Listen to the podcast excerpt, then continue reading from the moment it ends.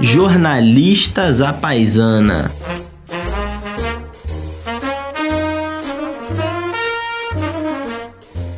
Bem-vindo, ouvinte e ouvinte é, do Jornalista Paisana, para mais um programa é, do nosso podcast. A gente começa com enorme alegria, porque aqui ao meu lado, é, além do Vitor Garcia, que sempre nos produz e nos testemunha, é, a gente tem uma convidada muito especial e é a primeira vez que o Jornalistas à Paisana recebe uma jornalista à paisana. É a Eu Alana fazer Riso. essa piada. Ah, e pois é. Bom, vocês já Droga. ouviram aí que vocês não tiveram sorte, porque o Daniel Barros veio também. É, a gente recebe aqui a Alana Riso, jornalista de formação, jornalista praticante por uma parte muito grande da carreira dela, foi quando a gente se conheceu lá no Estadão em Brasília. Mas ela também começou uma transição é, muito interessante, que vai ser o, o alvo principal do nosso papo aqui. A Lana hoje é consultora da Albright eh, Foundation eh, no Brasil e tem outras atividades, uma que eu sou eh, muito entusiasta, que é a Redes Cordiais. Alana, obrigado por ter vindo. Obrigada, João. Oi, olá pra todos. Boa, Grande prazer estar aqui. Ô, obrigado. Alana, você sabe que o João diz que todos os nossos convidados são especiais, né? Ele tá fazendo esse. Toda vez ele faz esse, esse- essa introdução, chama todo mundo de especial, mas isso é pura falsidade. É falsidade, tá confirmado. Falso Confirmado? completo, É, mas eu sou a primeira jornalista paisana, então acho que É Esse especial sim é mesmo. especial. É, verdade, É especial. É especial mesmo. O, Bom, o sotaque carioca que sempre acompanha o Daniel e, os- e- e- e é o pano de fundo para vários desses comentários desqualificados que ele faz, lamentavelmente tá aqui conosco de novo. É, eu não desisto, continuo fazendo. E eles fazem na minha casa e ainda fazem esse tipo de comentário sobre, é, sobre mim. Mas tudo bem, eu não desisto nunca. Olha, é, a Alana, a gente. A Alana é uma grande especialista em lobby e, e corrupção. Combate à corrupção, né? E com, é, e corrupção, é, combate à corrupção. O especialista em Acabou de corrupção é sair o da João. cadeia. É. Alana O, tá- tá o especialista em corrupção é o João, que, que se identifica e tal. É, e acho que, enfim, esse tema é um tema que pra gente parecer super interessante, porque o tema lobby é cercado de mitos e de é, crenças que não correspondem à realidade. E a gente estava até comentando aqui antes sobre como, por exemplo, a discussão da MP da liberdade econômica, que aconteceu no Congresso recentemente, é, o texto que foi para o Congresso, completamente diferente do texto que saiu da comissão que estava discutindo, é, e aquilo ali claramente fruto de, das mais diversas influências. Tinha um monte de jabuti, como é o termo lá em Brasília, né? Que são esses, é, essas peças é, que não tem absolutamente nada a ver com a, com, com a legislação. Então, enfim, é um tema que está sempre em voga é, e que acho que tem muita pano para manga aqui pra gente, pra gente discutir. Uhum. Não é verdade, Alana? Com certeza, tô animada. Eu acho que principalmente o legal é a gente explicar um pouco é, a dinâmica do lobby, a dinâmica da influência. Eu acho que é o que você falou, tem muito mito, mas também tem muita verdade. É, e eu acho que é um pouco a gente tentar é, navegar por essas águas ainda um pouco turvas, principalmente no Brasil, né? Tem várias zonas cinzentas que precisam ser é, mais claras e mais transparentes. Agora, um- antes da gente entrar, é, mas já tocando um pouco, um país que não tem problema nenhum de corrupção e de, e de lobby, o Reino um país, o, o Reino Unido, congregação de países, está passando e a gente sempre fala um pouco de, de, de populismo, que é um tema super raro no, no mundo hoje em dia.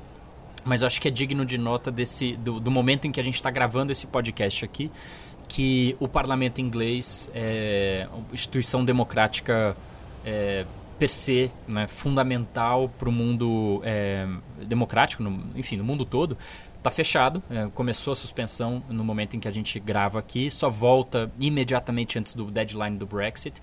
E o Boris Johnson, o premier sem voto, é, derrotado seis vezes em seis votações em seis dias. Seis votações e ele foi derrotado em todas. Incrível. Impressionante. E, e, e mostrando uma coisa que a, a gente achava que o Brexit podia ser o mais baixo que uma democracia madura, um parlamentarismo funcional podia chegar.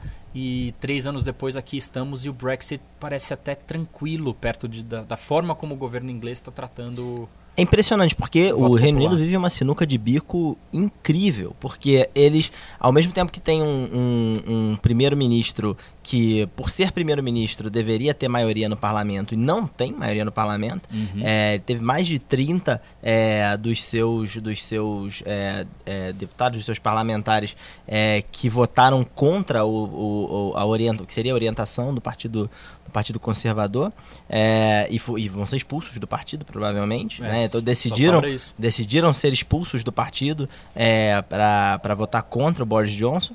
É, e ao mesmo tempo, o risco aí, você vai ter provavelmente em algum momento uma eleição, uma nova eleição, em que o líder do partido trabalhista é também um outro candidato pop- populista, Jeremy Corbyn, uma figura é, é, muito excêntrica, um Excêntrica tanto e bizarra. né? Uma esquerda antiquada, uma esquerda, uma ultrapassada, esquerda né? ultrapassada, E exatamente populista. os liberais democratas, que tem uma, uma líder bem jovem, que é a líder mais jovem é, é, que já existiu em um partido no, no parlamento britânico, é, não tem a menor chance de ganhar a eleição, Não. nunca, nunca é, competem para valer, muito embora no governo de é, David Cameron eles tivessem feito uma votação expressiva, levaram Foi. o Nick Clegg para ser um ministro importante do governo, mas enfim, é, é uma sinuca de bico. É uma sinuca de bico impressionante. O, parti, o, o, premi- o primeiro-ministro está querendo é, forçar uma eleição antes do Brexit, não é, mas não vai conseguir forçar essa eleição. É, enfim, é, é um cenário é, muito, muito curioso que, que eles vivem lá.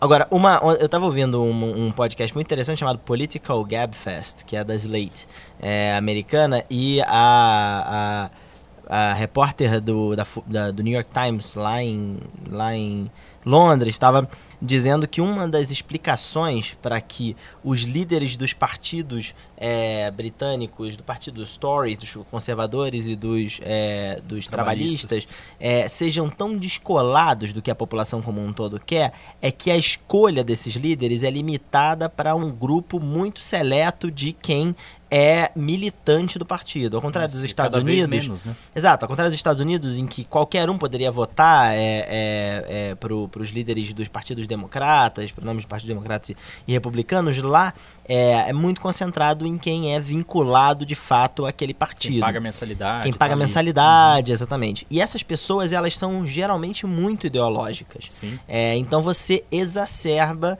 as visões tradicionalmente dos partidos conservadores e dos partidos trabalhi do Partido Trabalhista. Então, uma visão mais à, mais à esquerda, mais estatizante e tal, que tem a ver com Jeremy Corbyn. Você tem muitos desses caras no Partido Trabalhista é, e cada vez menos de perfis como o do Tony Blair. E do lado dos conservadores, um perfil é, de fato conservador socialmente, cada vez menos Xenófobo. moderado, xenófobo e tal. Mas é, os e dois que- radicais têm em comum a ideia de que o que importa é uma Inglaterra, um Reino Unido forte e fora da Europa, porque o Corbyn também é, é Brexiter, né? Ele também é favorável, ele só quer um acordo, né? Uhum. E é uma zona completa, é muito doido isso, porque quando teve o Brexit, antes de Trump, muito antes de eh, Salvini na Itália, Bolsonaro no Brasil, enfim, etc, etc, etc, etc, quando parecia que era um ponto fora da curva, a, a sensação era de que, ó, vai ser, é, that's it, é isso, por pior que seja, mas that's it. E três anos depois é, é ainda pior, né? Ah, na semana passada eu tava com um amigo é, que mora no Brasil e é inglês. E ele no auge ali da crise. Ele virou e falou assim: Eu perdi toda. Eu perdi todos os meus argumentos de legitimidade democrática com os brasileiros. Eu não tenho mais como falar é, de. Bolsonaro no Brasil. Ele não tem E mais eu- lugar de fala. Ele não tem mais lugar de fala. E eu acho que é um pouco isso que a gente está vivendo. Eu sinto muito Excelente. isso também nos Estados Unidos, né? É, acabo indo muito a trabalho. A, a, a gente tá, o lugar de fala está ficando cada vez mais reduzido no mundo para falar sobre democracia. É isso, é muito curioso, porque a nossa democracia é, brasile- é original, né? enfim, ela rede- redemocratizamos em 85, mas desenhamos a democracia lá na saída do Império, ela foi uma cópia. O Rui Barbosa era apaixonado. E, e o, o drafter, o cara que fez a- a- quase que sozinho a Constituição de 90, e- 1891, ele era apaixonado pelo parlamento inglês, apaixonado pela democracia dos Estados Unidos. Então eram os, duas, os dois modelos de democracia. E cá estamos, né? O que você disse, os, do- os dois modelos. Modelo pra quê, né? Mas o que há de errado com o Trump? Nada, absolutamente nada. Agora, deve ser horrível, de fato, viver num país que está há vários anos paralisado, discutindo... Radicalizado, é, radicalizado, Com um discutindo... guru maluco. Isso, discutindo é, uma, uma legislação específica Deve ser tal. muito difícil, Ainda bem que a gente ser. não, não tem esse tipo de problema aqui, né? Bora falar de lobby? Vamos lá.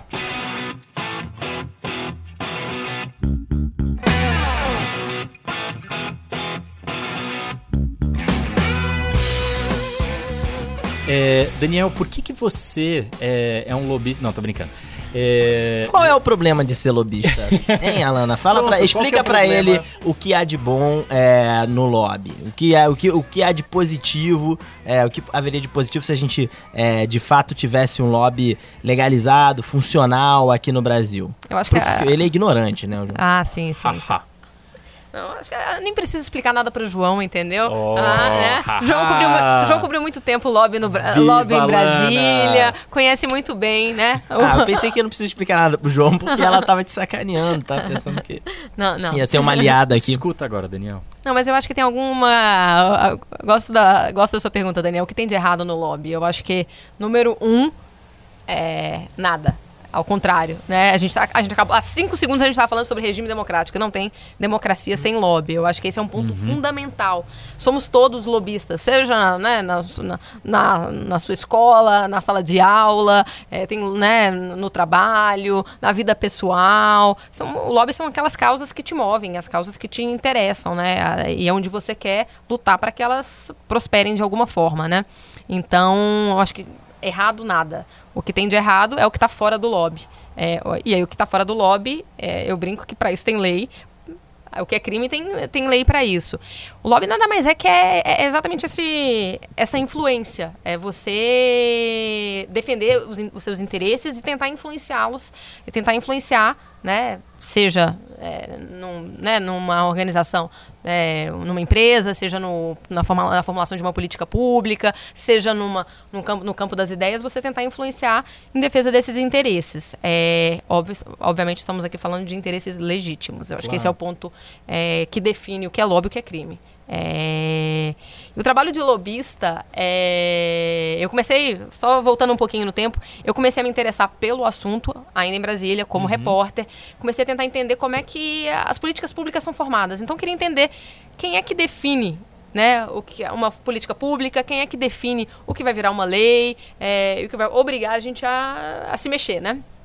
Fiquei muito curiosa sobre isso, comecei. Fora que em Brasília você vai percebendo esses movimentos, mas tinha toda essa, essa, essa coisa do ah, o lobista da mala, tal, Pois é. né? É introjetado no jornalista em Brasília. É, né? de que o lobista é essa coisa meio escusa, o cara é da mala tal. É, esse, esse não é um lobista, esse é um carregador de mala, né? Sim. Esse é um criminoso carregador de mala. É óbvio que não dá pra gente é, né, negar que principalmente as empresas, né, a Lava Jato veio pra mostrar isso, usaram é, desse.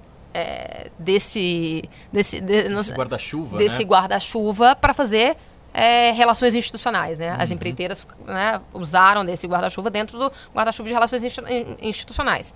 É, e aí que mora o problema, né? Eu acho que tem um pouco de tentar separar esse joio do trigo. O lobby na formulação de política pública, hoje eu acho é imprescindível, gente. Não dá para você pensar numa política pública sendo criada por um cara com uma caneta em Brasília, do alto da sua torre de marfim, sem o Dono menor da verdade. sem escuta. É, assim, o lobby é esse processo de escuta e o processo de influência. Mas assim, o ponto fundamental que eu acho, hoje, trabalhando no setor privado, né, trabalhando com empresas, é não adianta você tentar influenciar pensando no seu. Ou você mostra que tem é, um benefício macro para aquela política pública, ou você está morto. Você não Mas- consegue avançar.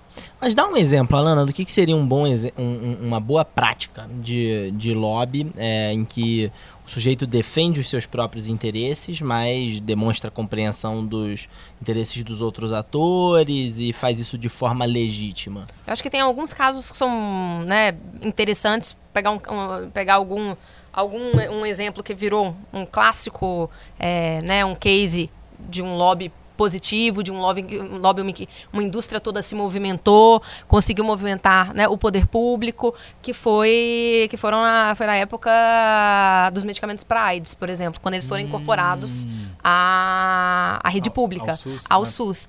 É, na área de saúde tem- você tem vários processos assim é, amplos de muita discussão que envolve aí tem o lobby das- da, né, das- da indústria da farmacêutica mas tem o lobby das associações dos pacientes que é fortíssimo também é que a gente tende a achar que, ali não que, que ali esse, esse pessoal não tem voz. que esse pessoal não tem voz, que esse pessoal não está fazendo lobby, mas estão fazendo um, um lobby super ativo.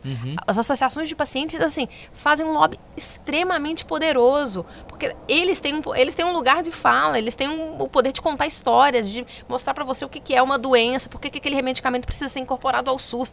Isso tem um efeito para o legislador enorme, Sem que é a história real. Então, eu acho que todo, todo lobby que ele é construído, né? Você tem, você constrói as teses, mas você consegue mostrar elas na prática. Você consegue mostrar que aquela tese, ela tem cara, ela tem um Tem motivo, impacto. esse um impacto. Você, É eu acho boa que esse é o bom lobby. sociedade, né? Exato. O lobby, se ele é só. Se você, você chega para o legislador, é, ou você chega para o regulador, você chega para o executivo, você só consegue mostrar o benefício para sua empresa, é, eu acho que não tem mais espaço. É, e cada vez mais a gente está vendo, principalmente pensando lá de- do ponto de vista corporativo das empresas, cada vez mais não tem espaço para essa empresa que só olha para o seu.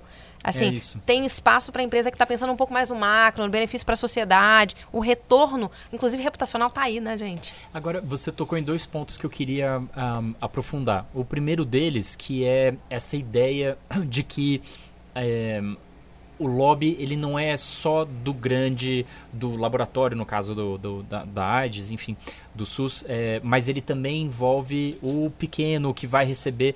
Porque a gente tem essa ideia, e, e eu digo isso, meu caso também, a visão de que o lobista ele é legítimo, mas de modo geral ele trabalha pro, ou para a empresa monopolista, de qualquer que seja o segmento, ou para um oligopólio, ou para um cartel, porque vivemos num país de três companhias aéreas, uma mineradora, uma petrolífera, eh, uma petroleira, uma, eh, né, quatro bancos. Então o, o lobby está sempre falando para poucos atores, enquanto o público que recebe o impacto maior da política pública não teria o seu lobby. Você poderia aprofundar nesse sentido? Claro, não, eu acho que tem um ponto que é super importante. É claro que a organização e o poder desse lobby, é, quando você está falando né, de uma empresa, né, de uma grande empresa, de uma multinacional, é óbvio que ele é muito maior. Né? Ela tem mais dinheiro, porque o Uhum. lobby passa muito também por informação, a capacidade que você tem Acesso. acesso. Ela tem a capacidade de produção de informação enorme, então ela consegue contratar os melhores pesquisadores, ela consegue levantar uma base de dados. Isso tudo tem um peso para você fazer um bom lobby, que é Ah, sem a dúvida. é a informação, né? Informação é o que você consegue, é o que você pode trazer de mais valioso para influenciar é, uma política uma política pública. Na outra ponta tem o acesso. Então, a dificuldade do pequeno é ele ter o acesso. Ir até Brasília. Ir até bater Brasília, bater ali na ser recebido. Por isso que eu acho que a regulação é, ela, ela, ela- ela é importante para isso, para poder você criar canais mais democráticos, cana criar canais mais transparentes e que você de alguma forma democratize esse acesso. Então assim, tem aqui o hot site que eu vou requisitar o pedido de audiência para, os, para o ministro. Tá aqui todo mundo que pediu. Então, assim, você constrange de alguma forma o, né, o poder público que ele vai ter que atender todo mundo.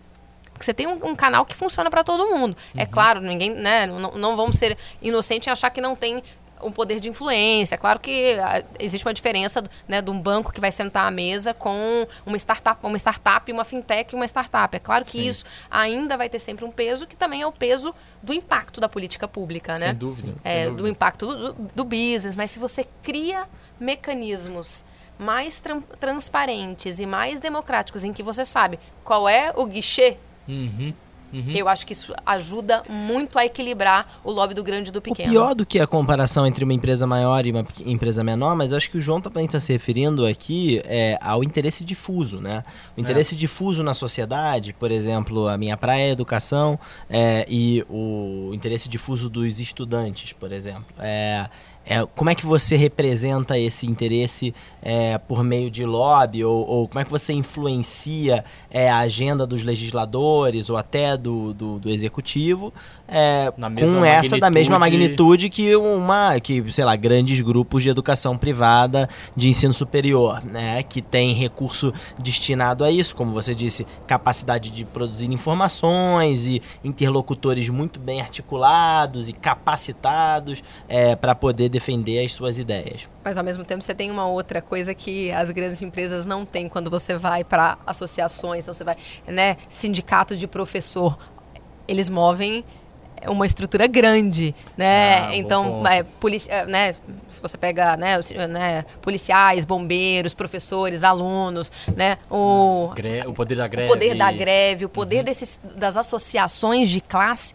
Agora eu não lembro muito bem os dados, mas assim, eu lembro que quando eu fiz uma matéria grande para a revista Época, que era esse mapa do lobby em Brasília, requisitei. Ah, eu lembro dela. Fiz 2016? uma 15? Nossa, não vou lembrar, João. Ah, Mas bom, eu, eu uma das coisas que eu fiz foi requisitar, é, pela lei de acesso, todos os lobistas cadastrados é, no Congresso. É, eles não, obviamente, o Congresso ainda não tem uma, um registro de lobby, isso é uma coisa que está sendo discutida tal, mas eles tinham uma forma de driblar ali, que era você pegava uma credencial é, em nome de uma organização, uma ONG, você tinha uma forma de driblar. E vou chutar um número aqui, é, mas assim, 70, 80% dos registros foram dados a categorias, a, a, a categorias de classe. Então uhum. tem um lobby muito forte dessa organização, é, desse tipo de organização. É claro que quando você vai para o micro, né, não tem a mesma força, mas passa muito pela, organiza pela capacidade de organização e de mobilização é, uhum. desses grupos. Então, se você tem um poder de, né, de greve, se você tem um, um, poder de mobilizar. E agora, gente, a gente tem um outro componente que faz toda a diferença, que é o poder de mobilização de rede social, né? Sim, é verdade. Impressionante. É, é um ator que a gente ainda não entende é. totalmente, né? É. é. mas antes da gente tocar nas redes sociais, um ponto que eu tenho bastante é, curiosidade e que também é, o segundo daqueles pontos que eu tinha dito para a gente aprofundar, que eu queria que a gente aprofundasse, que é a gente a, a percepção que, que eu acho que é razoavelmente cristalizada numa reforma da, Previdência, por exemplo, o grande tema dos últimos anos do Brasil, especialmente em 2019, que é a, a disputa é, distributiva sobre recursos escassos, os recursos do orçamento público. Né? E como você vê os diferentes lobbies de corporações bem organizadas obtendo nacos do orçamento público que outras organizações que nem corporações são, mas têm um volume muito maior e uma relevância até, uma história para contar é, muito mais cativante, mas não conseguem porque não tem um lobby organizado ou pelo menos percebido como organizado pelo legislador, né? Eu me refiro especificamente no caso da reforma da Previdência atual, o fato de que todos vamos nos aposentar ao final de 10 anos, mulher aos 62, homem aos 65, com exceção dos policiais e dos professores, né? É, o Gari poderia se aposentar antes ou a pessoa que serve café na escola onde o professor dá aula poderia se aposentar antes. Todos temos grandes histórias para contar, no entanto, são os professores e os policiais que conseguiram. É, não tenho também é, o, o, a percepção de que o lobby, por melhor que ele possa ser feito, ele também tem uma batalha anterior, que é como que o legislador vai perceber esse lobista, porque ele já conhece. O lobista é, um, é uma pessoa como qualquer outra. Já conhece o lobista que ele vai privilegiar qualquer que seja a história, né? Ele já conhece, ele janta junto, ele almoça, eles tomam café há muitos anos. como quebrar essa, essa Só para complementar esse ponto, é isso que eu estou chamando de interesse difuso, porque eu acho que o interesse das corporações, dos corpor das corporações, não das empresas, mas o interesse corporativo, corporativista ali das, é, da, dos professores ou dos policiais ou de categorias específicas, eu não colocaria nesse balaio dos, do, do interesse difuso, porque o interesse não é nada difuso, ele é muito bem organizado. Com poder de mobilização dos sindicatos, elevado, com poder de é. mobilização elevado. O interesse dos estudantes, o interesse das pessoas que vão se aposentar, o interesse das pessoas que, é, é, sei lá, estão respirando o ar mais poluído por conta da, é, de poluição que vem das das indústrias, os eventualmente. Ou, exatamente. Que cortam os cabelos de todo mundo. Exato. Esses interesses, ou o interesse da sociedade em ter mais competição, por exemplo, é, em transporte, no transporte de veículos, táxis, Ubers e coisas de tal, é, esse interesse é difuso. É isso que é. eu acho que não, você não consegue organizar direito. É, é, e, é, e é isso a minha dúvida de como é que a gente consegue organizar isso. o lobby para beneficiar a sociedade como um todo nessas agendas que você não consegue identificar exatamente quem é o sujeito que ganha. Eu acho que é um ótimo ponto, mas minha dúvida é se a gente consegue. Minha dúvida é exatamente essa. Será que a gente não. As pautas elas não acabam o, o, o, lobby ele precisa ser um pouco mais, ele precisa ser mais concreto, né? Ele precisa ter, ele, você precisa ter uma pauta clara para você, né? Você precisa defender alguma pauta um pouco mais clara, você precisa ter um, um você precisa ter um foco. E aí o interesse difuso, ainda que a gente trabalhe com interesse difu difuso, por exemplo, melhorar a mobilidade urbana, Uhum. é algo tão difuso que você não consegue Totalmente. você não, você não consegue focar, então você não consegue encontrar esses agentes. Eu acho que o, o lobby, para ser um lobby, ele precisa ser. Ele precisa descer uma camada. Você precisa ter uma definição um pouco melhor do que é que você está brigando, o que é que você está defendendo. E quem vai ganhar quem- se você for bem Exato. sucedido. Eu acho que precisa ter um pouquinho, precisa descer uma camada, porque senão o interesse, o interesse difuso é o interesse difuso e aí você pode, você chega pro, né, pro legislador, pro regulador, é, ah, eu quero melhorar a mobilidade urbana. Tá, mas como? É, me diga como. É. Esse processo de construção de política pública é que eu acho que ele precisa ser mais apropriado e aí eu acho que tem um ponto que é, é um ponto interessante pelo maior número de pessoas. Uhum. É, E aí a gente consegue fazer um lobby difuso que beneficie mais pessoas. Mas assim, a gente precisa descer a camada do que a gente quer também. E a gente precisa descer a camada do eu quero participar do processo. Eu vou contar uma historinha bem rápida, mas eu acho que mostra um pouco. Vou misturar um pouco o assunto, né? Trazendo um pouco do, do Redes Cordiais, que é esse projeto que a gente faz com influenciadores digitais. A gente está discutindo muito com eles regulação é, de rede social, regulação de notícias falsas, discurso de ódio. E aí sempre aquele grito: ah, não sei, o que está tá acontecendo em Brasília? Vocês são influenciadores digi- digitais, vocês vivem disso e vocês não estão preocupados em ajudar a construir a, política pública. Então, acho que o lobby ele precisa ser um pouco mais apropriado. E aí eu acho que eu volto no ponto do João, é, como é que a gente quebra o lobby do grande, o lobby, o monopólio do lobby, a partir do momento que a gente começa a se apropriar da formulação de política pública. Eu, você, você que é influenciador digital, você tem que ir a Brasília entender o que é que está rolando com o PL das notícias falsas. Exatamente. Bate em você. Você Exato. precisa entender o que está rolando na CPI das fake news. Você precisa participar do processo. Aí, aí e, eu e acho não que é o- difícil, né? E não é difícil. É, é tudo transmitido ao vivo no YouTube. Quer dizer, se você tem, ainda mais se você é um influenciador digital, o YouTube você conhece, né? Então é, é muito simples de você acessar minimamente o estágio do debate, né? Acessar quem está.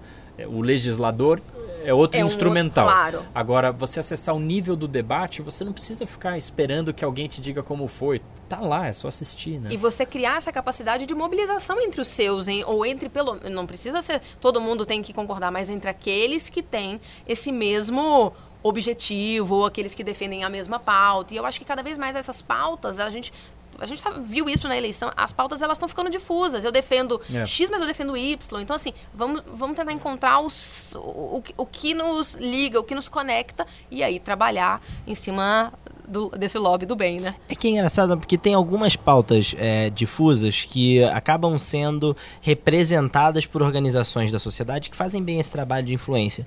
É, por exemplo, em educação tem o Todos pela Educação, que cada um vez mais ótimo tem trabalho. feito um trabalho específico de voltado para os legisladores. É, inclusive, eles agora estão montando essa bancada de educação super forte é, lá no Congresso, e agora, obviamente, com os problemas que o MEC tem tido. Imagina, um ou outro. É verdade, Super João. Sei você, eu sei que você gosta lá e tal do. Super. do- do- O Abraham tá fazendo um grande trabalho, é reconhecido por isso, né? Mas o fato é que o MEC tá perdendo, tá perdendo protagonismo na discussão educacional no Brasil, enquanto o Congresso, por exemplo, está ganhando. E isso não é à toa. O Todos pela Educação está por trás desse, desse ganho de protagonismo, organizando o interesse difuso é, da, da sociedade em prol de melhorias é, na legislação de educação, em prol de, reformas educacionais e tal. Agora, eles são pagos por é, grandes empresários, por grandes filântropos que se interessaram por esse tema. Agora, e por exemplo, o saneamento básico, que é um tema que você não tem uma mobilização tão grande É. do interesse difuso de quem não tem saneamento básico, ou de quem, E que ou é de quem urgente, na é, realidade. sofre com isso. No saneamento básico, a gente tem o, o lobby, é, ele é muito bem Ele é, mu- é isso que eu ia articulado. falar, ele é um lobby extremamente... extremamente or- organizado, né? Só que vem das companhias estaduais, que Exato. são as atuais prestadoras do serviço, e como a realidade mostra, são péssimas prestadoras de serviço. Tanto que Tem um viés, tem um viés que talvez não seja o melhor viés para a o, sociedade. mas o marco não muda nunca. O marco regulatório não muda nunca. Exato. Ou seja, o Aí lobby é muito bem feito. É, exato. É, Mas eu acho que o exemplo do saneamento, eu acho que é um... eu acho que é um exemplo interessante, porque a gente está falando tem um lobby extremamente bem feito é, na outra ponta, mas na, né, na ponta da sociedade, do, né, do interesse difuso, ela está desorganizada. Exato. E, Totalmente. e- e, assim, eu acho que se ela está desorganizada, não é, é um problema nosso como sociedade, né? Sem que dúvida. também não tem uma- a capacidade de perceber os, os problemas urgentes e trabalhar para eles também, né? Assim, eu acho que tem e por eles, eu acho que tem Eu um concordo totalmente. Eu acho que essa tentar não, não é uma coisa não é tão simples a gente colocar em caixinhas ah, o que é o lobby do bem o que é o lobby do mal né você pega aí tem alguns lobbies né, que são tidos como o lobby do bem o lobby do mal né o tabaco armas açúcar Isso tudo lobby do bem, né? é, Eu tô- Eu tô acompanhando bem. Então tá, Tá, tá, tá, tá super não, bem. não me perdi. tá. Não, você tá indo super bem. Mas. Mas e na outra ponta, quem é que tá trabalhando é, pra girar o, a, a pauta, a pauta de saneamento? Aqui, temos três jornalistas. Quantas matérias você, João, já fez sobre saneamento básico? Quantas matérias, Daniel, você já fez? Pontuais. Pontuais. Eu não faço mais Pontuais. matéria. Exa- Não, quantas você já fez? Não, já fez. Já Nenhum fez. de nós três, Ah, tanto que gente- somos jornalistas Tá da paisana. Exato, eu falo. gente- Tô brincando, tô Não, brincando, né, Mas claro. assim, não é uma pauta que os É jornais, verdade. que a imprensa É verdade. também cobre com a. Né, É isso, o, o lobby passa muito pelas estrate- pela estratégia de comunicação. Mas, mas o né? meu ponto é que, É por isso exemplo, para a educação, você conseguiu mobilizar quem tem recursos para poder bancar um lobby bem feito. Mas porque interessava. É, porque intere- interessava. Exato. Em saneamento, por exemplo, você não conseguiu. Em segurança pública tem dificuldade. As organizações do terceiro setor de segurança pública têm uma fração muito pequena dos recursos que, por exemplo, as, as organizações de educação é, têm, né? Por exemplo, o Instituto Sou da Paz, o Sim, Fórum que também tem gente Brasileiro muito de. boa. É, que tem gente muito boa. O Fórum Brasileiro de Segurança Pública fazem um trabalho excelente, apesar de, de, de serem ter subfinanciados Uma em carência de relação. capital Exatamente, frente às organizações de educação. Agora, eu queria te trazer aqui um ponto sobre quando a gente fala de lobby, principalmente com representantes de grandes empresas, é, lembro dos tempos, inclusive, como jornalista que eu via muito isso, a referência é sempre os Estados Unidos, né? Os Estados Unidos são uma referência, um padrão de lobby, porque lá o lobby é legalizado, quem dera... Quantas vezes eu já ouvi isso de empresários? Quem dera Também. o Brasil fosse é, como os Estados Unidos em regulamentação de lobby. Só que os Você vai Estados ver um debate nos Estados Unidos e é só crítica de lobby. Exato, mas a questão é que você tem nos Estados Unidos exemplos, é, sei lá, de livro didático, né? Textbook examples de como o lobby atrapalha é, é, é, a melhoria das condições de vida para a sociedade. A saúde é talvez o maior exemplo, né? Ou a questão da National Rifle Association com a dificuldade que esse país tem de discutir regulamentação de armas, embora essa seja a coisa certa a se fazer. É, ou, por exemplo, sei lá, o, o, o- a influência dos Koch Brothers, um deles que acabou É. de falecer, né, lá nos Estados Unidos, é, na O- agenda, o Obama- na agenda legislativa. todo o capital político dele, que não era pequeno, ele era o presidente em exercício, vencendo duas eleições consecutivas, para introduzir background checks para as pessoas comprarem armas. Somente isso. Isso, é exato. somente assim, você só precisa testar se você é são. Que parece uma coisa ele não senso comum. conseguiu. Que parece uma coisa senso comum, É, ele né? não conseguiu. É, então, Alana, de fato, os Estados Unidos é uma referência? Ou, ou, ou é uma referência só para quem tem poder de recursos, poder de, é, é, é, de fogo ali para poder, é, poder bancar lobby bem feito? Eu acho que o, o modelo americano tem N problemas. É, Mas eu acho que ele, ele tem um ponto positivo. É, Que é a, a, a capacidade, a, a possibilidade de tran- a, transparência e a possibilidade de você checar, acompanhar. Isso eu acho Ah, sim. que de fato é fundamental. Mas é claro, assim, é que evita a corrupção? Não. Os Estados Unidos está cheio de casos de corrupção. É, você consegue controlar, você consegue. Não, você tá. Não muda muito. Você continua, né? Continua ali, você consegue saber que quem poder é. de captura o, poder, tá lá. o poder de captura tá ali. É. Né? Eu acho que o que Mas você tem agenda mais transparente. o que eu acho que muda é essa capacidade de você acompanhar, de você fiscalizar, que a gente aqui não tem. Uhum. Então, assim, se você. As empresas americanas vivem reclamando do- também da, da rigidez. É isso. Aqui elas falam, ah, não, queria essa rigidez que tem nos Estados Unidos, mas elas também vivem reclamando lá da rigidez que tem ali, que você tem que, né, você tem que certificar tudo, tem que registrar tudo. Isso impede? Não. É, tem É, não N, impede, né? N, N casos ali. É que eu acho que quando você vai, a- a- essa possibilidade de você acompanhar te ajuda a puxar é, de uma forma mais clara e mais transparente um novelo para entender quem é aquele cara que estava ali, quem é aquele cara que movimentou, quanto aquela empresa pagou. Isso é uma coisa que a gente não consegue saber. Hoje é impossível você saber quanto uma empresa gasta é, com lobby no Brasil. não Agora- tem não tem uma empresa. Eu lembro que nessa matéria da época, a gente fez um questionáriozinho, a gente mandou para 100 maiores empresas. Acho que 20 responderam, obviamente, Odebrecht. sem responder nada. A gente perguntou valores gastos, tamanho de equipe, ninguém respondeu. Lá, pelo menos, você consegue ter esse mínimo de informação. Eu lembro que para essa matéria eu entrevistei o, o- o cara que é considerado o super lobista americano, o Jack Abramoff, que é um cara. Tem um livro, tem um filme chamado Super Lobista, tal, com ele. Tal, e agora ele tá. Ele virou meio uma espécie de. Ele ajuda o FBI, ele foi preso, condenado, tal, ficou um tempo na cadeia. Agora ele virou. Tá meio no processo de. Eu me regenerei. A gente conversou bastante sobre Quem lobby, né? Quem nunca? Quem nunca É? E ele fala muito desse lobby que eu acho que a gente vê- viu muito e continua vendo que é o lobby é, o- é o, é óbvio que tem um lobby grande o lobby que você compra uma MP né tal Uhum. mas o lobby do pequeno o lobby da pequena influência te dá um presente te dá um Rolex te leva pra jantar então ele Uhum. E conta cujo uma- prêmio É um é, evitar uma mudança, né? É. Por exemplo, no caso do saneamento, o status quo é favorável para o lobista da- da- do status quo. Então, essa coisa do presente, do. Não estou dizendo que, que isso é o que acontece no saneamento, eu só estou dando isso como exemplo, até porque não tenho Você- informação sobre você isso. está insinuando que esse tipo de coisa acontece Você no está Brasil? insinuando isso? fake news É. hein mentira que não pode usar a expressão fake É, não, news e no Brasil dos últimos tempos é. Foi banalizado. supostamente, João disse que supostamente as empresas supostamente teriam feito, supostamente. Uma fonte Supostamente ligada estamos ao João gravando. confirmou a informação É fonte ligada ao supostamente interlocutores João. do João do supostamente João supostamente João, supostamente Vila Verde. Mas é, que é essa coisa do- do- de manter uma relação pessoal é, adoçada de forma que não tenha muito estímulo para mudar, porque do jeito que tá, tá bom. Né? E eu acho que a grande transformação né, na carreira é, né, de relações governamentais, public affairs, advocacy, lobista, chame como quiser, é essa. As relações estão deixando de ser pessoais, elas estão passando a ser mais profissionais. É. Eu acho que é- esse é o grande é a grande mudança, assim. É de fato o turning point é, para relação na relação com o Congresso, na relação com é, né, com o executivo, assim. Esse lobista que saía para jantar, que saía, que viajava, né, pegava um jatinho e ia para não sei aonde, para uma festa, um resort. Eu lembro que ele conta um caso que ele, né, ele levava os deputados americanos para jogar golfe. Eles almoçavam todo dia. Ele, criou um restaurante. Assim, um escritório, né? Eles Nossa. criaram um escritório, um restaurante no escritório. E isso era muito comum.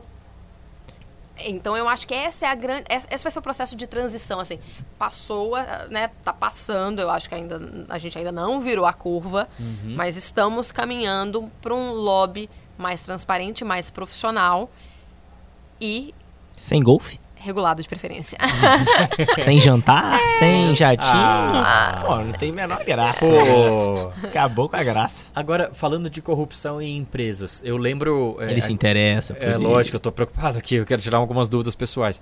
É, Se não, proteger, né? Eu lembro, eu lembro de, eh, todos, a, a- a gente aqui, jornalista paisano não é à toa, né? Porque todos éramos jornalistas praticantes e a gente não faz isso há alguns anos. É, mas na minha vida passada, e na vida passada da Lana, é, a gente fez uma matéria que acabou depois virando manchete do Estadão, que foi no imediato pós junho de 2013, o então governo Dilma Rousseff mexendo gavetas no Congresso Nacional para dar uma resposta às ruas. Esse era o grande tema de junho, né?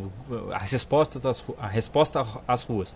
E estava lá um monte de medidas anticorrupções, ah, anticorrupção eh, que a gente começou a tatear e falou, bom, pode ser que seja isso, pode ser que seja isso. E uma das coisas que acabou virando eh, a, a- a legislação que a gente tem em vigor até hoje, que permite permi- passou a permitir delação premiada de uma forma organizada tal e imediatamente depois em 2014 eh, a gente tem o início da Lava Jato que no momento em que a gente grava aqui está na fase número 6.432 né É, mas enfim, é, e a Lava Jato continua viva e, essa- e o grande tema da corrupção ganhou é, eleição, inclusive, no, não, não só nacional, mas também em estados importantes. E as empresas entraram em pânico completo.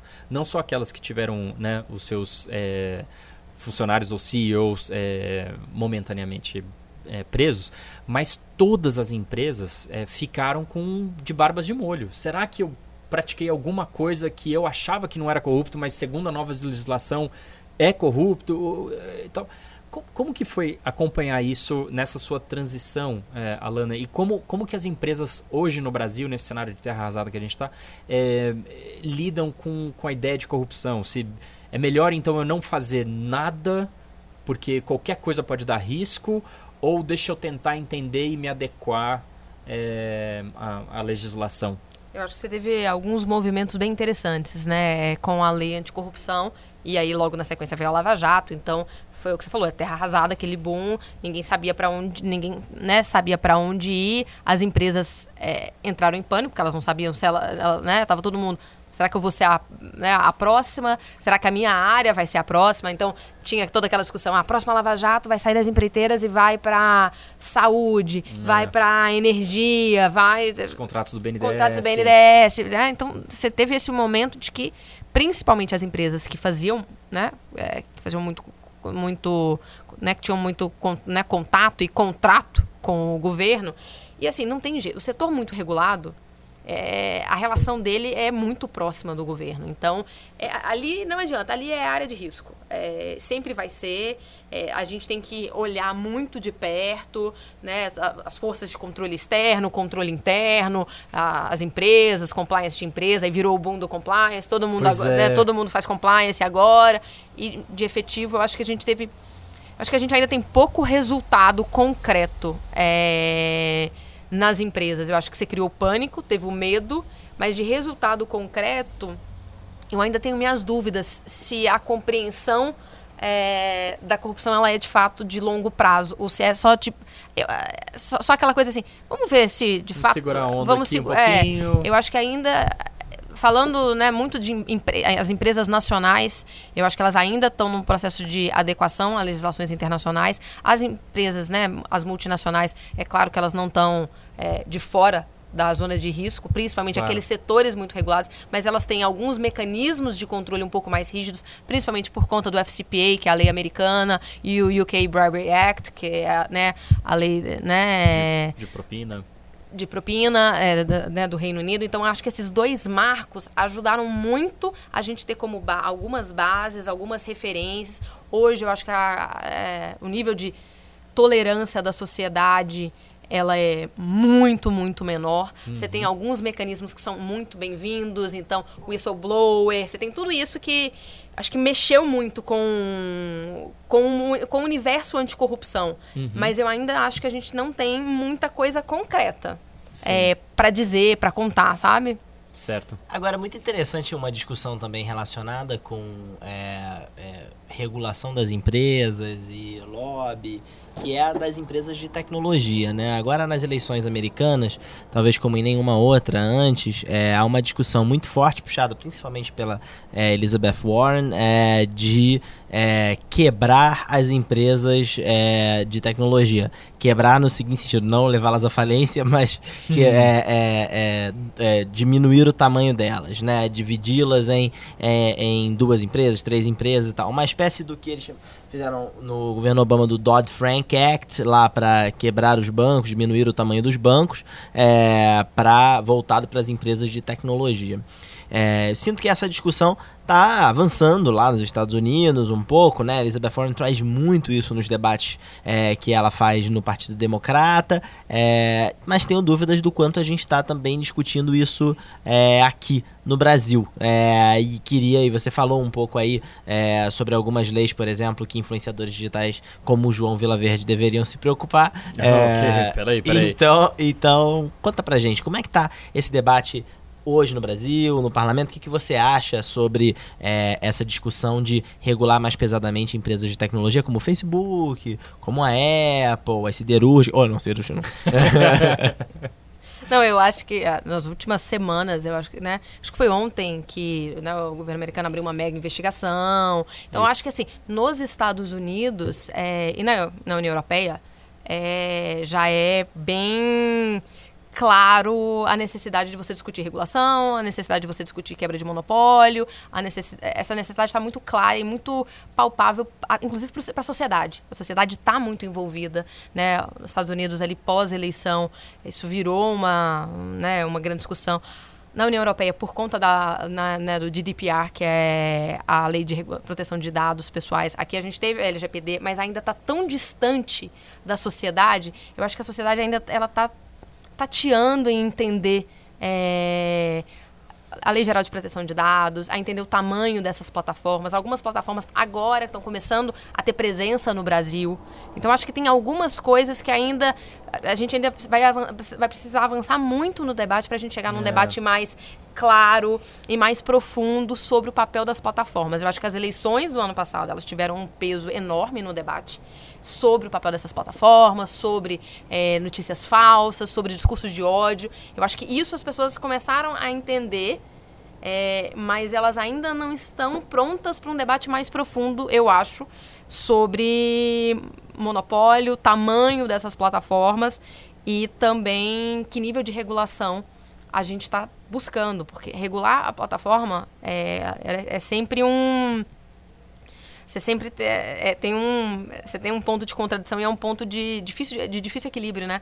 Que é onde você garante a liberdade e onde você é, é, o, inviabiliza, inviabiliza o negócio. É, é, é, e, e, mais do que um negócio, João, acho que o grande ponto aqui é liberdade de expressão ah, e, sim, o, sim, sim. E, o, e o direito. Assim, é difícil você encontrar esse ponto de equilíbrio que hoje parece né? É, é, quando você defende uma regulação, por exemplo, você fala, não, precisa. Mas até que ponto essa regulação, daqui dois, três anos, ela não vai se virar contra um processo de liberdade de expressão. Você cria novos problemas que às Exato. vezes você não então, tinha. Né? É, é, um, é um tema que eu particularmente acho muito interessante, mas eu acho que ainda é um tema de difícil compreensão, complexo, tem muitos lados para a gente compreender, é, e principalmente nessa parte de liberdades, né, a liberdade do indivíduo com, a liberdade, no, com, com o coletivo, é, os direitos, é, é um tema... E e é complicado. É, agora é certamente mais fácil para os Estados Unidos é, ter esse nível de maturidade é, para discutir isso já é, gozando de pleno emprego. Né? E há nove anos consecutivos criando emprego, chegando no estágio atual de pleno emprego. É, quem procura emprego nos Estados Unidos, pleno emprego, a definição é se procurou emprego, você encontra. Enquanto no país como o Brasil, que está há cinco anos consecutivos em crise, neste exato momento, com 13 milhões de pessoas desempregadas, outros 5 milhões em desalento, pararam de procurar emprego, realmente a gente está com tantos outros problemas é, ocupando espaço mental e energia espiritual mesmo que, que esse tipo de discussão perde, perde espaço quando comparado com, com, com os Estados Unidos. Acho que pode ser uma das explicações também. De... E você vê como a sociedade estava resistente, né? Você vê o, o Instagram, por exemplo, mudou lá a regra deles de parecer as curtidas, né? O, as curtidas nas imagens uhum. e rapidamente foi é, criticado pelo presidente que dizia que foi isso era um tipo filhos. de censura. Ah, pelos, filhos. ah, pelos filhos, né? O presidente e os é, filhos. É, os presidente, é. sim, o presidente e os filhos. De um dos 48 filhos dele. É, é verdade. Aqueles que dizem que democracia não é uma não coisa precisa, que compactua é. com é. transform as transformações não que o Brasil precisa. Transformar rápido tal, a né? democracia. Né? Entendi, Agora, falando entendi. sobre redes sociais, fake news, conta um pouco mais do redes cordiais. Por que que, por que, que você se envolveu? Por que, que você formulou? Como é que, o que, que é isso? E o, eu acho que o redes tem tudo a ver com que Carlos tava... Bolsonaro.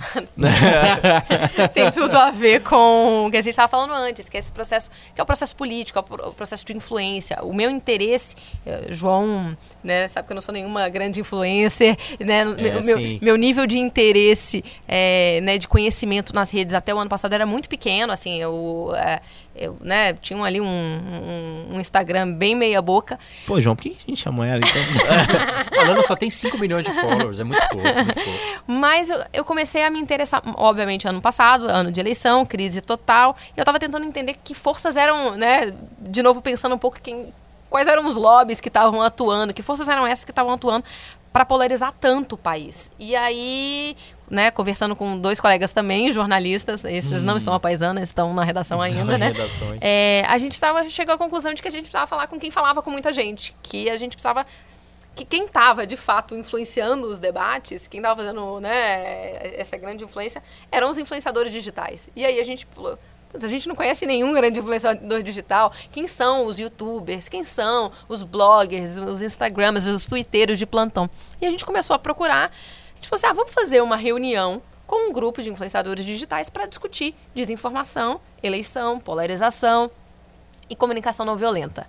Porque a gente achava que tinha que ter um, um uma, alguma coisa que ia além ali, né? Que a gente pudesse discutir esse ódio também que estava rolando na internet, essa briga, essa briga toda. E a gente fez o primeiro Redes, que é isso, é um, um, encontro de várias bolhas diferentes, que a gente queria também tentar um pouco quebrar essa ideia né, da rede em que você só circula dentro da sua bolha, você uhum. só conversa com os seus, Pregação você só inteiro. escuta o que você quer e os seus, né? Então a gente tentou montar uma estrutura que a gente colocasse pessoas muito diferentes para discutir e para aprender. A gente brinca que a gente faz meio um cursinho de jornalismo para não jornalistas, né? Hum. Para que eles possam entender um, um pouco do processo de apuração de uma notícia, de checagem de uma notícia, como é que você checa aquela informação, como é que você chega aquela foto e como é que você entende o papel de um jornalista como mediador, é, é né, mediador da informação e do conteúdo. Né? A gente brinca que ninguém precisa sair de lá né, concordando, nem amando ninguém, mas mas com padrões mínimos Os padrões mínimos como... claros e assim, que a gente passe, a gente tem três compromissos ali que a gente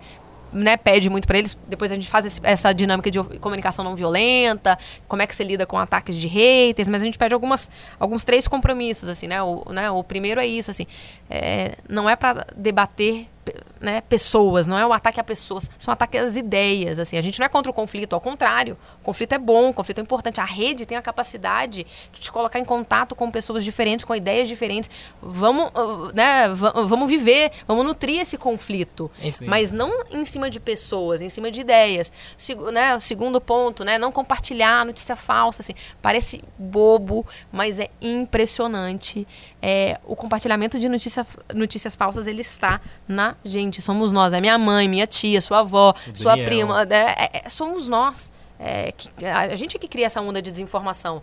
Não é né, bot, aquela, essa, a gente entrou um pouco nessa loucura do impulsionamento, dos bots, né, dos exércitos, mas assim... É, exército de bots que tem um seguidor, né? Exato, assim, fosse... são as pessoas, assim. E o terceiro que é, assim, não vamos, né, assim, a, a ideia de você ter um compromisso em não dar like, não compartilhar sites e pessoas que alimentam ódio nas redes, Isso é né? ou, ou essa, esse, esse universo de notícias falsas. Então, vamos tentar é, desarmar, desarmar ânimos, e é fortalecer é a, a, informação de, a informação de qualidade. Assim, é, a gente, né, nenhum influenciador digital precisa saber tudo. O cara não precisa ser o mestre da checagem, mas assim, lê antes, checa, confere aquela, confere aquela informação, né? Não cai na falha de São Paulo.com, sabe? Algumas uhum. coisas muito básicas que as pessoas continuam caindo. Agora eu tô até perguntando aqui, será que aquela foto da Manuela Dávila escrito Jesus é travesti que eu compartilhei nas redes sociais era, Não, aquela é verdadeira. Era, não, era aquela, fake news? Aquela é verdadeira. Não. E a notícia de que a mulher do Lula tá viva na Itália, será que também é? Ela tá. E quem levou foi o Elvis Presley num voo fretado, pago pelo Odebrecht. Claro, né? Toda, todas as notícias verdadeiras. Totalmente 100% verdadeiras. Né? Totalmente 100% verdadeiras. Agora a gente fica fazendo piada, gente, mas as pessoas caem. Pois é. É verdade, é assim, é verdade. As, não, não, parece... É, a gente olha e fala, não é possível que alguém compartilhe achando que é verdade. Que isso é verdadeiro. É, e as pessoas compartilham, assim. É. Tem um efeito né, psicológico ali que as pessoas acreditam em... E a gente viu isso recentemente quando um dos excelentes, brilhantes gurus da atual administração federal brasileira disse num vídeo compartilhado ad nauseum pelos seus seguidores, que não são poucos, e que rompeu bolhas, porque ele, ele rompe bolhas, que os Beatles não sabiam tocar nenhum instrumento e que todas as músicas foram escritas pelo Adorno, da escola de Frankfurt. E as pessoas. Eu, quando isso chegou até mim, eu falei: não é possível que alguém em sã consciência. Porque se você está alcoolizado, drogado ou você está sendo torturado, compartilhe esse vídeo. Aí você compartilha. É, mas se você não está nesses casos, como é que alguém em sã consciência faz isso sem achar graça? Ah, vou compartilhar para rir. Não. E um exército de pessoas compartilhou acreditando piamente nisso o que, que isso altera no, na vida das pessoas que os Beatles, mesmo que fosse verdade, não altera nada, mas, mas eu acho que é impressionante como, como a, a, a aderência ao que é verdade não é não é total, né? Você fica assim, meu Deus. Mas que molejo é melhor que Beatles? É verdade. Nossa gente, vamos combinar, Senhora, né, prefiro- Vitor? O Vitor aqui, assim como é fã do molejo. molejo, meu Deus. É, é, há de, há de Ah, reconhecer. redes cordiais, por favor. Não vamos falar que você prefere morrer queimado, né? Não, ele faz isso todo o programa. Você Né? vê o que eu tenho que passar aqui, eu e o Vitor. Mas molejo, vamos esses grupos. evitar o discurso de ódio, né? É, né? exatamente. Redes cordiais. Ainda mais- não violenta aqui no programa. Vamos, É. vamos, vamos trabalhar com um pouquinho de comunicação não violenta aqui, né, gente? Mas essa tua. é- é- é- o, o Redes Cordiais me lembra dessa matéria que saiu na Folha de São Paulo no domingo passado, é, que falava sobre como os extremos estão sentando para conversar. Descrevia lá, por exemplo, os debates que Quebrando o Tabu tá, tá, tá promovendo, entre, O por exemplo. Também tá fazendo. É, por- O, o, o, o Kim Kataguiri e, o, e, Samia e a Bonfim. Samia Bonfim do O pessoal Kim Kataguiri. Freixo. O Freixo, O é Freixo, Janaína exatamente. Então, acho que. é, e eles bem descrevem do- do muito bem ali, por exemplo, falando sobre como é, o Freixo disse que os seguidores dele receberam bem e tal, mas que a contrapartida é que isso gera muito menos engajamento nas redes sociais, né? É. Então, talvez, aí, voltando para o ponto de regulação e tal, é, como as empresas poderiam ajudar a desenvolver é, esse tipo de debate, apesar de ele não gerar tanto, tanto, tanta movimentação, tanto comentário nas redes quanto é, comunicação violenta, né? Não, tem uma discussão super interessante que é exatamente sobre o ponto do o desenho das plataformas. É, se, se a gente redesenhar as plataformas, vai mudar de fato a forma como a gente se comporta? Eu, a- claro que tem algumas coisas que a- as plataformas podem mexer, eu acho que tem algumas coisas que são de fato, né, tem um poder de alterar, porque altera o comportamento nosso na rede. Se a gente for pensar, o nosso comportamento há dois anos era completamente diferente na rede. Completamente. Eu acho que isso ajuda. Mas a internet não é esse lu- a rede social não é esse lugar longe, distante e, né, somos nós assim, né? Então é o ponto da, né, da a, a fake, né, a notícia falsa dos Beatles, ou tem uma notícia falsa que é, vo- volta e meia vai e volta e é gigante, que é a história de que o Red Bull é feito com sêmen de touro. É assim, é um Isso clássico não é verdade? do universo. É o um Daniel me manda no WhatsApp isso todos os é um dias. Alana. clássico das no... é um Todos clássico das dias. notícias falsas, assim, vai, volta, vai, volta. Assim, Ela foi paga pelo Red Bull pra dizer É, isso, lobista do certeza. Red Bull. Ela é lobista do Red Bull. olha, é, o Red Bull, se Tá, quiser agora patrocinar. Red Bull, se quiser patrocinar o Redes Cordiais, entendeu? Ou no o jornalista Zapazana. Agora, já o Nubank, a gente chama eles pra patrocinar aqui todo o programa. A gente desafia o Nubank É, a a patrocinar. gente desafia, fica aí o desafio e eles nunca Eles patrocinam. comparecem. É inacreditável. Então eu acho que tem um ponto que é o ponto do sentimento. A notícia falsa ela tá muito ligada a, ao, que, ao que te move. Então é a tristeza, é o ódio, é a raiva, é o que, que ela provoca. Isso é que gera, né? É, o compartilhamento. Eu vou compartilhar porque eu acho essa história isso pega, né? Ou de um jeito positivo ou de um jeito negativo. Então eu acho que as plataformas, voltando, né, Daniel? Eu acho que as plataformas podem redesenhar. Acho que tem algumas coisas que elas podem de fato fazer e elas têm uma responsabilidade. Mas tem uma coisa que é comportamento humano. E aí teremos que lidar com nós, ah, com nós mesmos. assim, teremos que. A gente vai ter que aprender a, a conviver nessa nova sociedade, né? É, Agora, na o- democracia. Exatamente. Né? Agora, o, Né? Uma democracia virtual, online, a gente vai ter que aprender a viver com ela também, né? o, meu, o meu último ponto é, que eu queria é, jogar aqui é, é exatamente essa, essa- o final da tua resposta agora, Lana. É, a gente está num momento em que, por exemplo, até amarrando com o jornalismo, o jornalismo, em tempos como esse, obviamente ele é necessário, isso é um clichê, enfim, somos jornalistas, isso é pregação para convertido do nosso lado. Mas ele é chato nesse momento, porque o jornalismo, quando bem feito e quando feito da forma correta, ele é neutro na- no limite do possível. É sempre difícil ser neutro, mas no limite do possível. Ele é desinteressado, desapaixonado. Enquanto a gente vive tempos apaixonados, muito interessados, muito radicalizados. Né?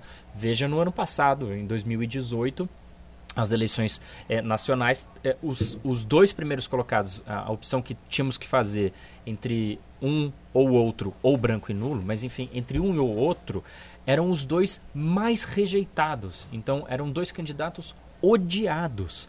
É, isso a gente viu numa proxy no Rio de Janeiro, em 2016, quando o segundo turno foi disputado pelo atual prefeito, pastor Marcelo Crivella, censor, é, e o Marcelo Freixo, na época, muito mais à extrema esquerda do que ele é hoje, 2019. Tá, é. tá, tá centralizando No nosso papo um com a Laura, inclusive, a gente falou um pouco sobre como um o, Marcelo, Ma, o Marcelo Freixo, não Crivella, é, tem se movimentado para o centro, centro, justamente para poder mostrar essa imagem de alguém que dialoga com todos os e lados, embora tenha dizer, uma visão ele clara. reconheceu ter perdi, os, perdido seguidores, ou os, os, seguidores não gostaram muito dessa postura Exato. dele, que foi uma postura ótima, de conversar com a Janina Pascoal.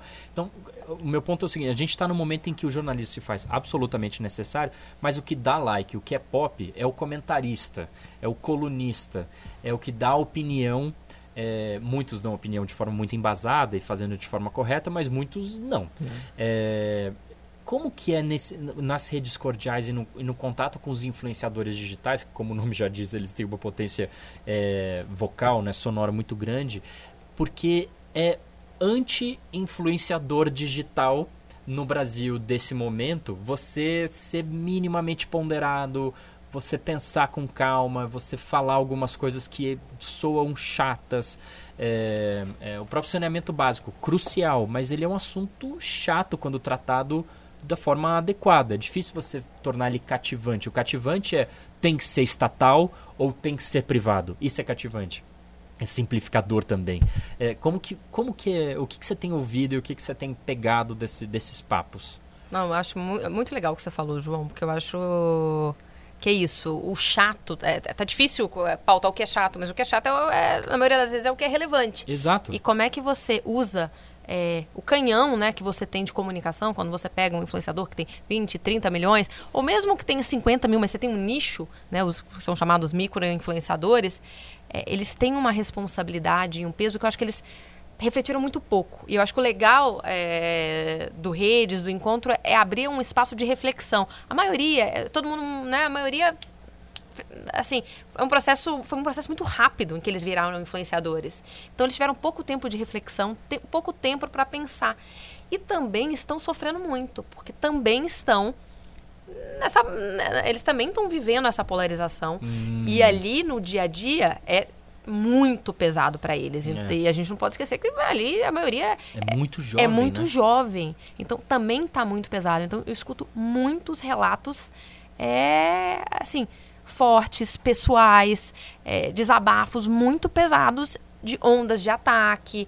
É, a pessoa né, entra em processos de depressão. Tem vários influenciadores claro. grandes que a gente. O né, Whindersson Nunes. O né? Whindersson ah, Nunes, sim, sim, né? É, a própria Anitta, que né, não é só um, né, uma, é uma cantora, é uma artista, mas também é, recentemente, né? É, se recolheu das redes, né? Bruno, tem esse Padre Fábio. O Padre Fábio saiu, de Mello, que era ótimo o Twitter dele. É, saiu das redes. Padre então, Fábio de Mello é divertidíssimo é. mesmo. Então eu acho que tem.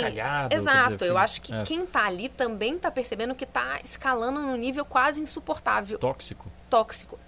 E eu acho que tem algumas pessoas. É claro que vai ter muita gente que vai usar e vai aproveitar dessa guerra, porque é isso, dá like, é, dá, enga, né, dá engajamento. E eu acho que aí as plataformas têm um papel de tentar redesenhar ah, para diminuir um pouco essa carga. Então, né, é, a mudança no Instagram nos likes, o algoritmo do Facebook, quando ele, né, a, a parceria com as agências de fact-checking, em que ele derruba a atração do post. Eu acho que tudo isso ajuda. Mas eu acho que tem um processo, gente, que é de conscientização, de educação, que é um processo de sociedade, de amadurecimento de sociedade, assim.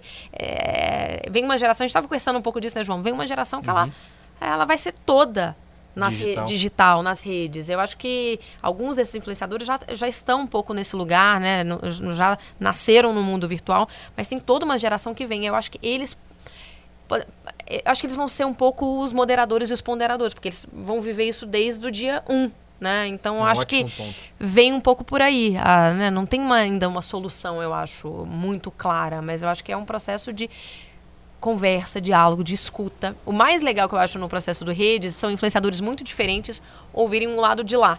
Então, um cara que é de direita escuta o de esquerda e fala poxa, eu passo pela mesma coisa. Em BH, a gente fez um Redes em BH, uhum. tava a deputada Ali Silva, do PSL, uhum. e a Tereza, que é uma influencer que criou Ninguém Solta a Mão de Ninguém. Uhum. E só. elas conversaram, trocaram muito, trocaram ideias e assim... Que sensacional. o ponto em comum é o mesmo para todo mundo. As duas estão sendo atacadas de um lado do outro. As duas querem a, a mesma coisa. Então acho que é encontrar um pouco o ponto de contato. Agora, tem um desafio aqui que é, tem um político que eu admiro muito, que acho que não cabe citar aqui, mas que é, fala que é radicalizar na forma, né? e não só no conteúdo, né? Ah, o radicalizar. Putin, né? É, exatamente. É. o Carlos Bolsonaro.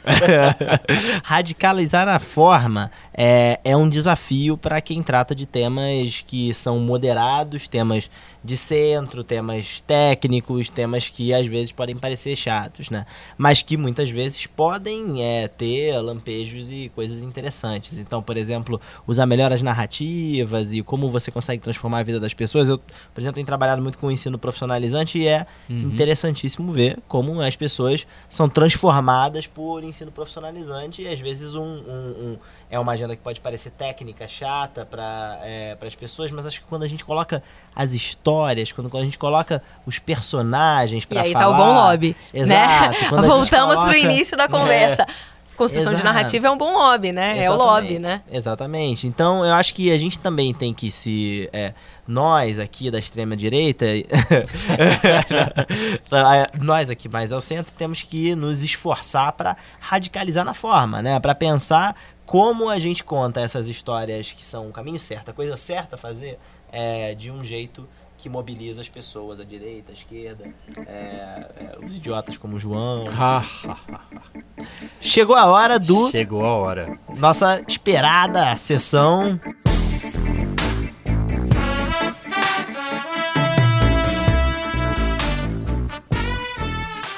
Dicas que não tem absolutamente nada a ver, nada mesmo, com tudo que a gente falou até agora. Bom, acho que essa foi a décima primeira forma diferente É de, de falar. programa, então é, foi a décima décima primeira. primeira forma diferente de falar o nome dessa sessão. É, bom, hoje a gente tinha prometido uma novidade que era o nosso querido Vitor Garcia Ah, falar é, o Vitor alguma vai coisa. falar pela primeira Será vez no que programa. agora Será que, é ele hoje, vai hein? falar? Eu acho que vai Vitor ser tá hoje, se hein? preparando, hein, Acho que é Vitor? Você sabe que o João tinha pedido pra eu falar as redes sociais. Mas quem cuida das redes sociais é o João. Então, Ah, quem sabe das redes sociais de cor é o João. É verdade. Então bota, diz a senha aí, João. Já que A, a senha é Carlos é, Bolsonaro. Carlos Bolsonaro underline Daniel Barros.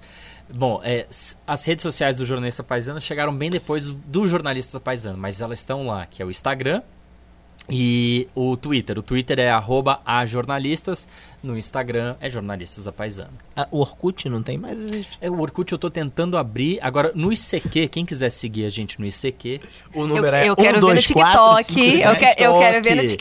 TikTok. a Alana me apresentou o TikTok, que eu não sabia o que, que era. Vocês sabiam? Vocês sabem o que, que é o TikTok? O Tá que é o? TikTok? Ela eu conta aí Eu acho que vocês precisam ter uma, uma Hum. conta no TikTok. Vou deixar aí a lição de casa, entendeu? Fica- Fica a dica. Vamos, vamos, Fica a vamos dica. pesquisar aí o que é o TikTok. É que nem o Telegram, não. Pode ser hackeado. Bom, então tem, qual tem é a dica? também. Ah, tem um e-mail, que esse eu não sei. jornalistapaisana.gmail.com Vitor Esse eu não sei. Pra você ver como esse e-mail é movimentado. A gente recebe muito e-mail lá. O cara que cuida das nossas redes sociais não sabe. Eu não sabia. Deve ser o login Qual de é o todas as e-mail? redes, Deve ser o login de todas as redes e ele não tá lembrando do O login. e-mail eu não sabia. O e-mail eu não sabia. Mas não é verdade que só você cuida. Vira e mexe, eu boto umas coisas lá também. É verdade, Os eu- piores eu, posts, eu aqueles um que. apagando, que é, É. uma brincadeira. Meu Deus. Os piores posts, aqueles que, não, que ninguém olha e tal, são aqueles que eu boto. Isso. Quer abrir, Daniel? Bom, vamos lá. Eu tenho uma dica que eu gostaria de dar.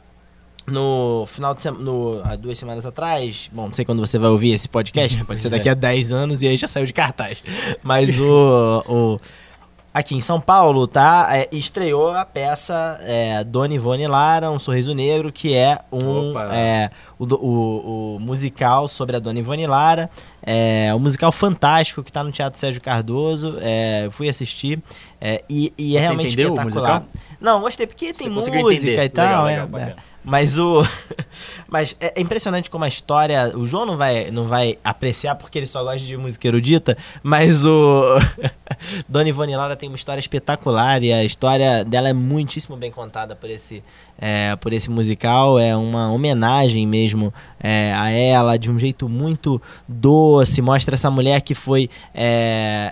estava é, é, sempre à frente do seu tempo, que foi uma das primeiras é, compositoras em escolas de samba do Rio de Janeiro, grande compositora da, do, do Império Serrano, mas que mas não a coloca como uma heroína, uma mulher que lutou contra todos e contra todos, uma Joana Dark, mas sim como uma mulher que do jeitinho dela, como eles contam na na, na, na, peça, foi ocupando seu espaço e acho que é muito é, é justa a homenagem que é, a, o musical faz para Ivone Lara. Acho muito emocionante, terminei o espetáculo é, emocionado, um dos melhores musicais é, de personalidades artísticas que eu já vi. Então tá lá no Teatro Sérgio Cardoso, é, ingresso é baratinho, vale a pena ir. É. Você sabe se vai circular em outros lugares?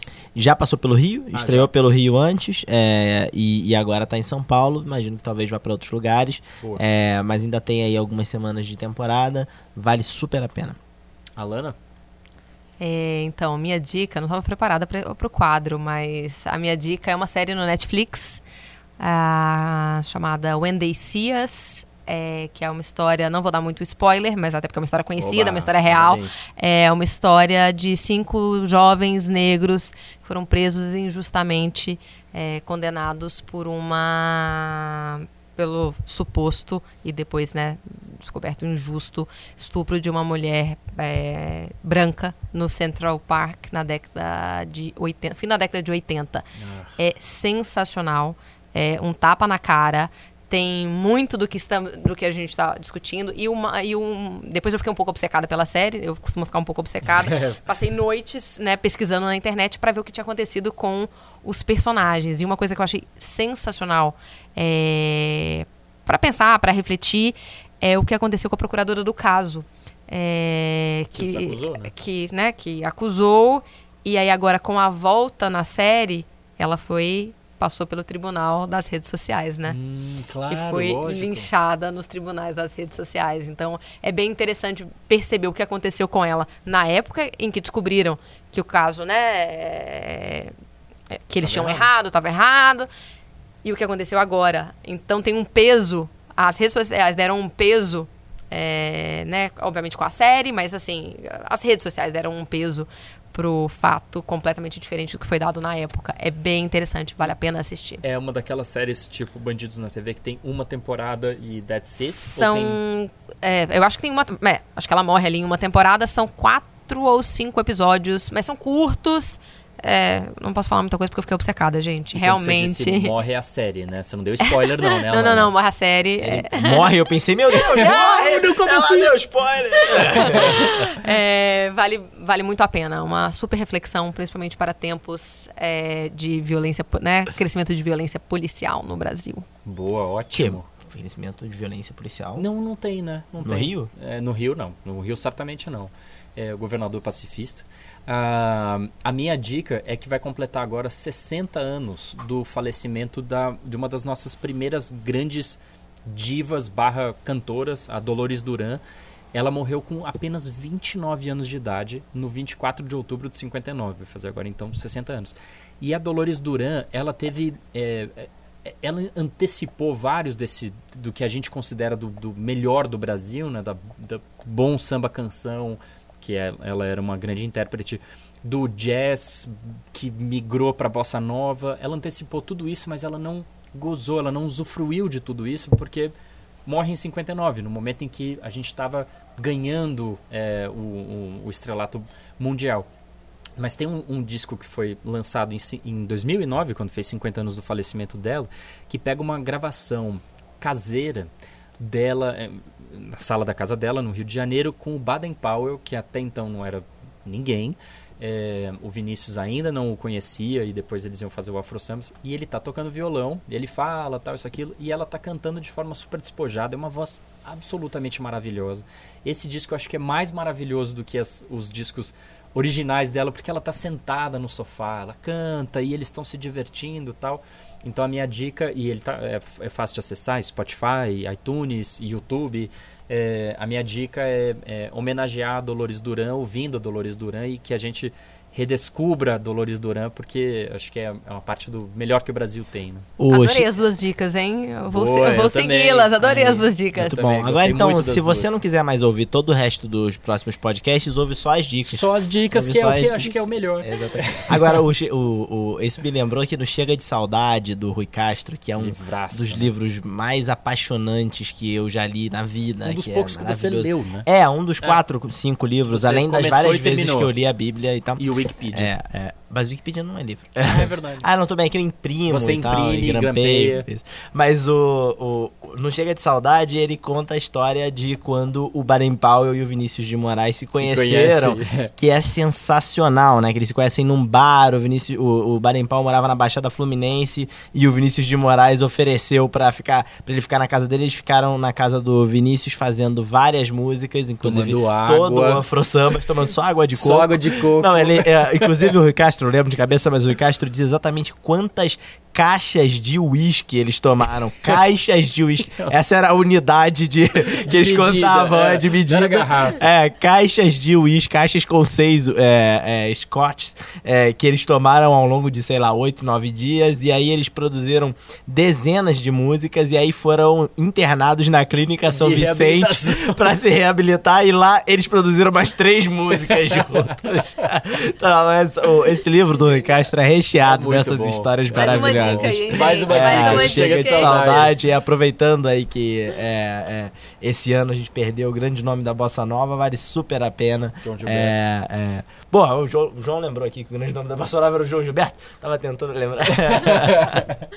Mas é isso, Alana, obrigado de novo. Alana, vocês, vocês não sabem, mas a Alana tava, eh, morou em Madrid, estava em Genebra até outro dia atrás, viaja pelo mundo, então arranjar um tempo para vir aqui pro Jornalista Paisana é um privilégio pra gente. Você Obrigado. Estão ficando né, cada vez mais importantes, Ui, né? Olha só que chique. Digital maravilha. Influencer. É, digital influencers. Quero, eu, quero, eu quero ver jornalistas da paisana no redes cordiais, hein? Opa! Ó, temos que Eu bombar, vou- Deixa eu checar minha da agenda, Paisana. deixa eu ver, deixa eu ver minha agenda, deixa eu ver minha agenda. Obrigado, Ótimo. Alana. Eu que agradeço. Obrigada, gente. Valeu. sorriso negro, um abraço negro,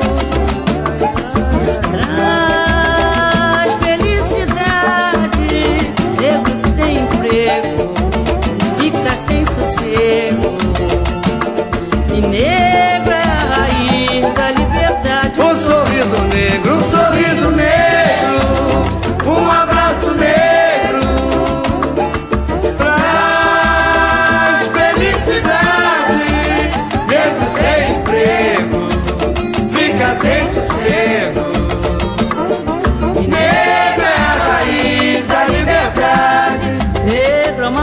respeito, negro é inspiração, negro é silêncio, é luto, negro é a solidão. Negro que já foi escravo, negro é a voz da verdade, negro é destino, amor. Negro também é saudade, um sorriso negro, Um sorriso negro, agora negro,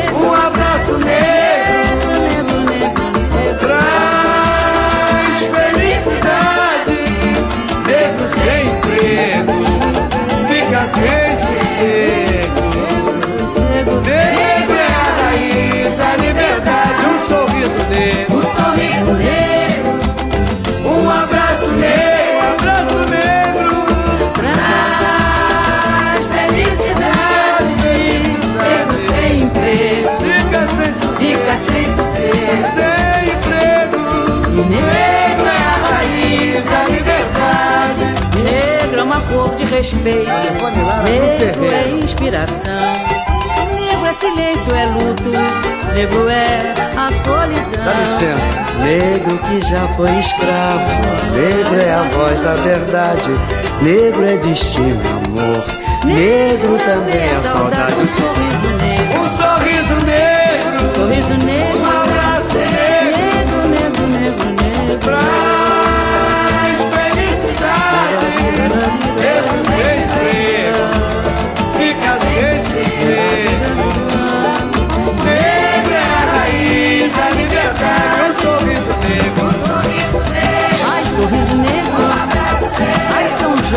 chover na minha hora. Paz, felicidade.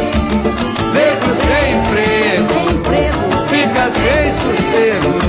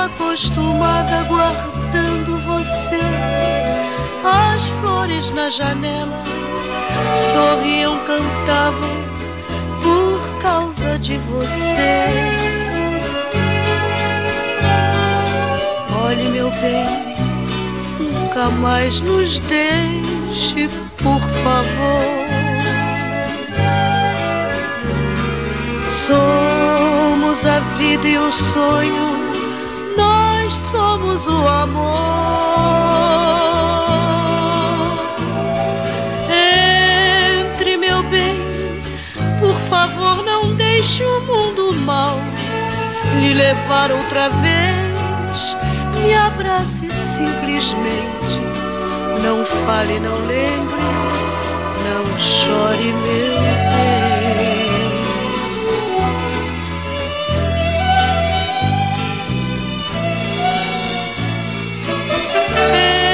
Entre, meu bem, por favor, não deixe o mundo mal lhe levar outra vez.